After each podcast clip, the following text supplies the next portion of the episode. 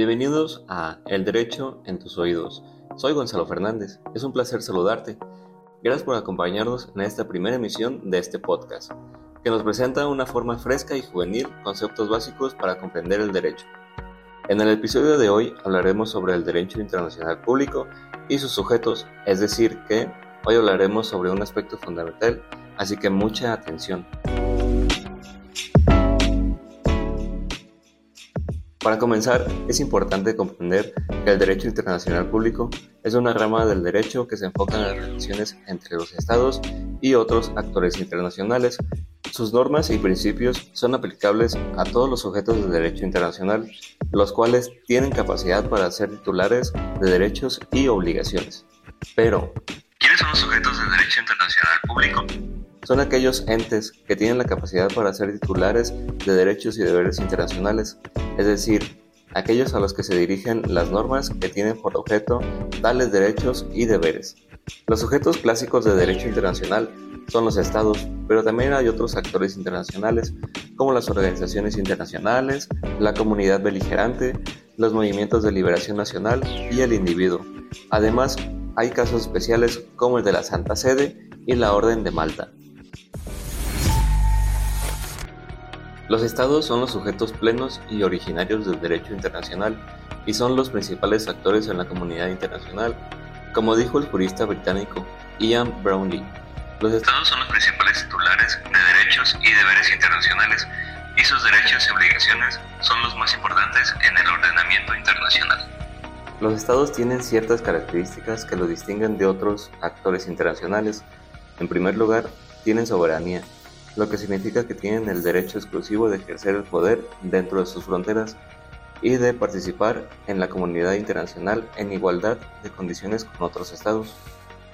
En segundo lugar, los estados tienen personalidad jurídica, lo que les permite asumir derechos y obligaciones internacionales, como lo dijo la Corte Internacional de Justicia en el caso Barcelona Traction.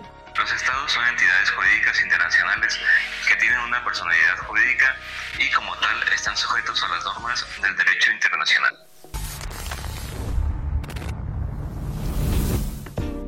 Además de los estados, hay otros actores internacionales que también son sujetos del derecho internacional público, como por ejemplo las organizaciones internacionales como la ONU y la Unión Europea. Estas tienen una personalidad jurídica, la cual asumen derechos y obligaciones internacionales. Como dijo el Tribunal Internacional de Justicia, en el caso de reparaciones por daño. Las organizaciones internacionales son entidades jurídicas internacionales con personalidad jurídica y capacidad para asumir derechos y obligaciones internacionales. También hay movimientos de liberación nacional que pueden ser reconocidos como sujetos del derecho internacional, los cuales son individuos que pueden tener derechos y obligaciones internacionales, como lo dijo la Corte Internacional de Justicia en el caso Newmont los individuos pueden tener una posición jurídica internacional y estar sujetos a ciertas normas del derecho internacional. Cada uno de estos sujetos tiene un papel importante en el derecho internacional público y posee derechos y obligaciones específicos. Los estados, por ejemplo, son los sujetos principales del derecho internacional público y tienen la capacidad de celebrar tratados y participar en relaciones diplomáticas las organizaciones internacionales, por su parte, tienen personalidad jurídica y capacidad para celebrar acuerdos y realizar acciones en nombre de sus estados miembros. Los movimientos de liberación nacional también son reconocidos como sujetos del derecho internacional público en ciertas circunstancias. Por ejemplo, si están luchando por la autodeterminación y la independencia de un territorio. En cuanto a los individuos, aunque no son sujetos plenos del derecho internacional, tienen derechos y obligaciones reconocidos por este. Estos derechos incluyen la protección de derechos humanos y la libertad de movimiento.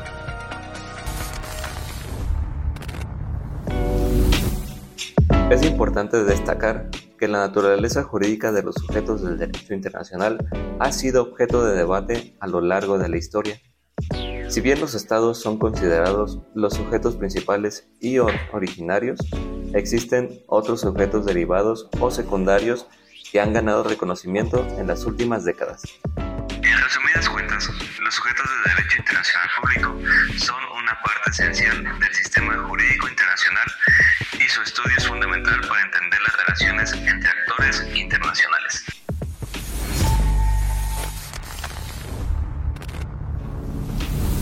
En conclusión, el derecho internacional público es un tema fundamental en la sociedad actual. Nos permite entender las relaciones y responsabilidades entre los estados y actores internacionales y cómo estas relaciones afectan en la comunidad global.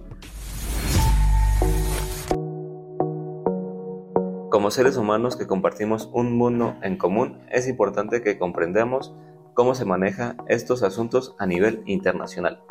El derecho internacional público también es un campo constante de, evolución. Los cambios políticos y económicos a nivel mundial, así como los avances tecnológicos, están generando nuevos retos en el derecho internacional que debe enfrentar. Por lo tanto, es crucial que sigamos estudiando y debatiendo sobre este mismo tema. Al conocer los sujetos de derecho internacional público, podemos entender mejor la naturaleza de las relaciones internacionales y las reglas que rigen el comportamiento de los estados y otros actores internacionales. Además, el derecho internacional público es una herramienta para promover la paz y la seguridad internacionales, la protección de los derechos humanos y la preservación del medio ambiente. En definitiva, la comprensión del derecho internacional público es esencial para nuestro mundo globalizado y nos permite avanzar hacia un futuro más justo y equitativo.